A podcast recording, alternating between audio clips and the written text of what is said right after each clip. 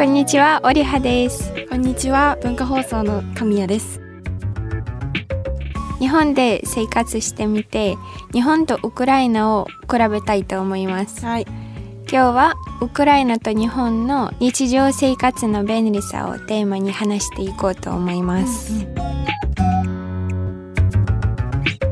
神谷さん、はい、日常生活ではこういうところが好きじゃないとか、うん。こういうところが不便だと思うところはありますか、そうですね、まあ、全般的には日本はすごい快適だしいろんな例えば交通網とか時間とかもそういうのの時間もきっかりしてるしはい。不便だなって感じることは比較的少ないんですけどあえてあげるとすると2個考えてて w i f i が少ないっていうのとあとゴミ箱が少ないっていうのかなと思って。そうですね。そうなんか普段はあんま感じないんだけど海外とか旅行行った時とかその留学の時とかの生活と比べるとその2個が日本はちょっと劣っているのかなっていうふうにう思ってんます。確かにね。そのゴミ箱のそうゴミ箱。街に出るとそう。全然ゴミ箱ないない。ですね。なんか多分テロ対策とかうんそういう危険物がゴミ箱に入れられないようにとかそういう理由もあると思うんだけどなんか例えばコンビニとかで買ったジュースとかあとカフェでテイクアウトしたコーヒーとかも飲み終わった時にどうしようみたいな捨てる場所がないみたいな よくある気がする。あと w i f i も留学してた時の方が各場所でフリー w i f i を拾えたから、うん。まあ安全性とかもそれこそあるのかもしれないけどちょっと不便かなっていうのを強いて言えば思います、とても便利な日本のところについて話したいと思います。あー OK です。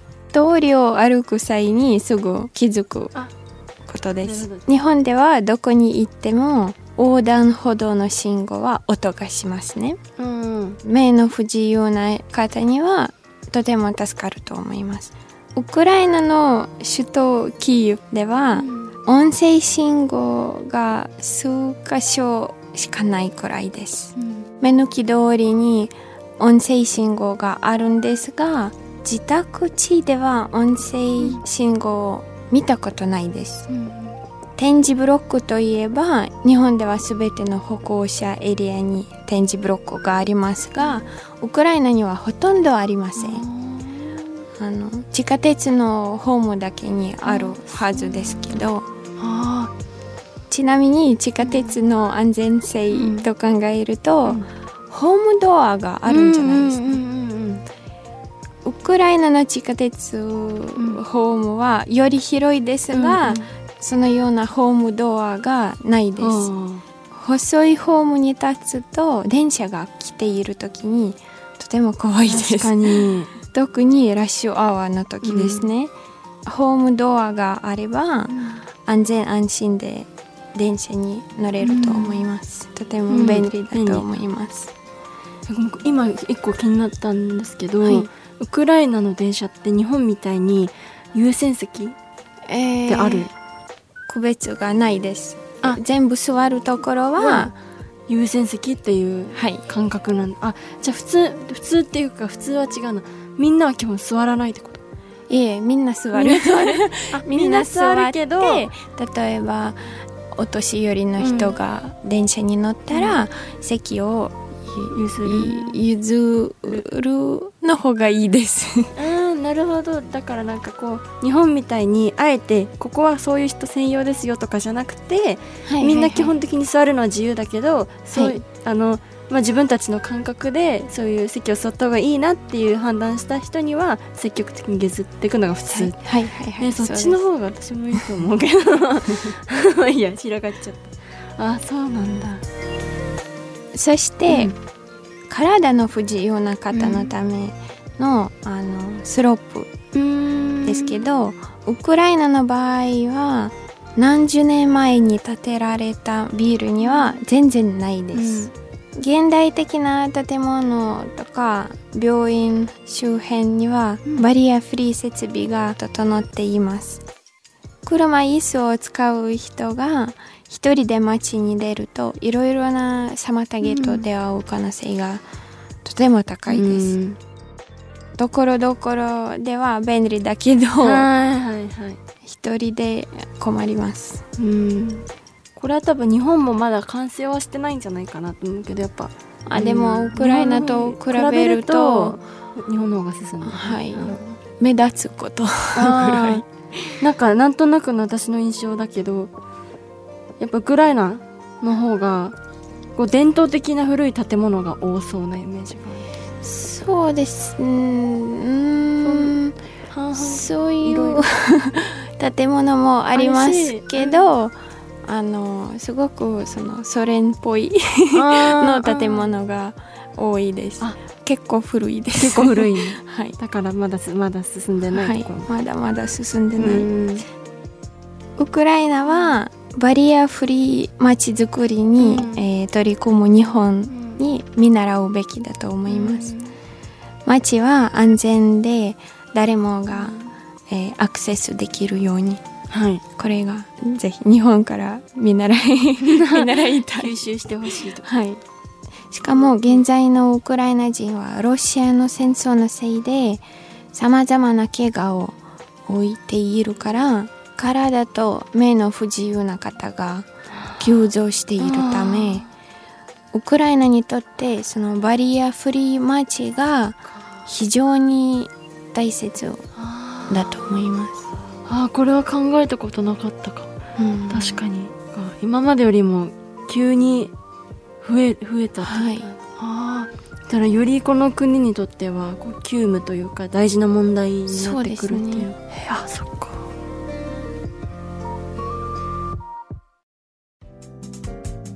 私は和歌山に住んでいた時ある時、うん。なんか振り込まないといけないことがありました。お金を、はい。お金のうん。話です。お金の話です。締め切りが近づいてきて、週末に入りました、うん。金曜日の18時過ぎにうん。ATM についてびっくりしました、うん。労働時間以外に振り込みできません。なるほど。月曜日まで待つしかなかったんですね、じゃあし締め切りの月曜日になってすごい台風でしたけど振り込むためにコンビニに来てうん。振り込みできなかったんであす じゃあ町の中心部の銀行本店に行くしかないなと思ってうん。再び無理でした、ATM がありましたけど動きませんでした。あーなるほど。私が知らなかったんですけどたまたまその日に祝日でした、うん銀行員はお休みでしたが どうして ATM も休みましたか？あびっくり。本当にびっくりしました。台風で傘を壊れちゃって振り込みもできなくて、本当に困りました。不便だと思います、ATM は人が関与していないのでいつでも都合の良い時に使ってもいいという機器じゃないですか、ATM って人がいないやつだから。はい。だからこそずっと動いててほしいっていうのは確かにあるかも、なるほどね。そして違うエピソードですけど、海外への送金の手続きが 難しすぎます、うーんめんどくさそうなんか受取人の、えー身元確認とか、いろいろな種類が必要で家族に送る場合にもほぼ無理です。へえ私一回試してみたけど諦めました、えー、そんなややこしいんだ。うん。この手続きの難しさは、多分詐欺を防ぐためのしっかりしているセキュリティですねでも海外への送金はほとんど不可能になります。例えば同じ名字の親戚であっても証明する書類が必要です、うんうん。ウクライナでは送金はとても簡単うん簡単すぎるだと思いますけど、詐欺師もいます。その詐欺師に送金した場合お金を返すことはうん。ほとんど不可能です、ううんちの家族ではもう2回ぐらいその詐欺 事件でお金を損失されました。あら。でも便利は便利です、まああ簡単だからねは。いはい。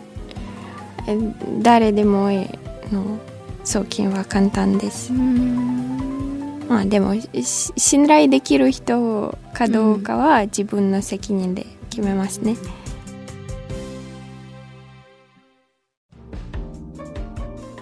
個人的に大好きな便利なところですけど。あまだあるのね。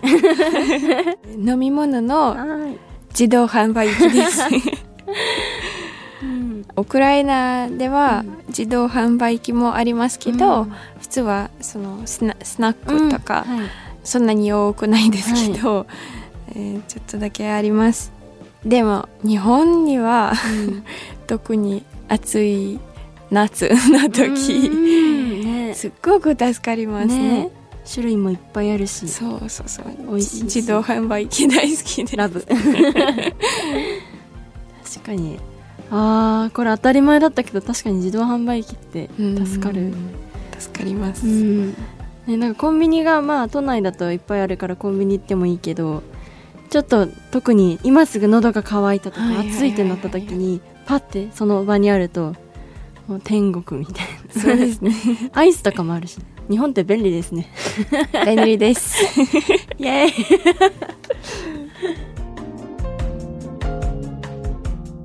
なんかその電車でさっきちょっと日本はすごいパンクチュアルすごい、本当にきっかり来るけ時間通り来るけどなんか私がシアトルに留学してた時は電車っていうかバスなんだけどもう1時間に1本とかのバスが時間通りまず来ないで遅れるならまだ待てばいいんだけど時々早く来てそのまま早く到着そのまま通り過ぎちゃうから ちょっとそなんだちゃんと前もっていかないと逆に乗り遅れるみたいな。遅れてはないんだけど私はバ バスがさ早く来すぎてそのまま出発しちゃうみたいなこととかがあってウクライナは交通機関のこう時間はどん結構しっかり来る、うん。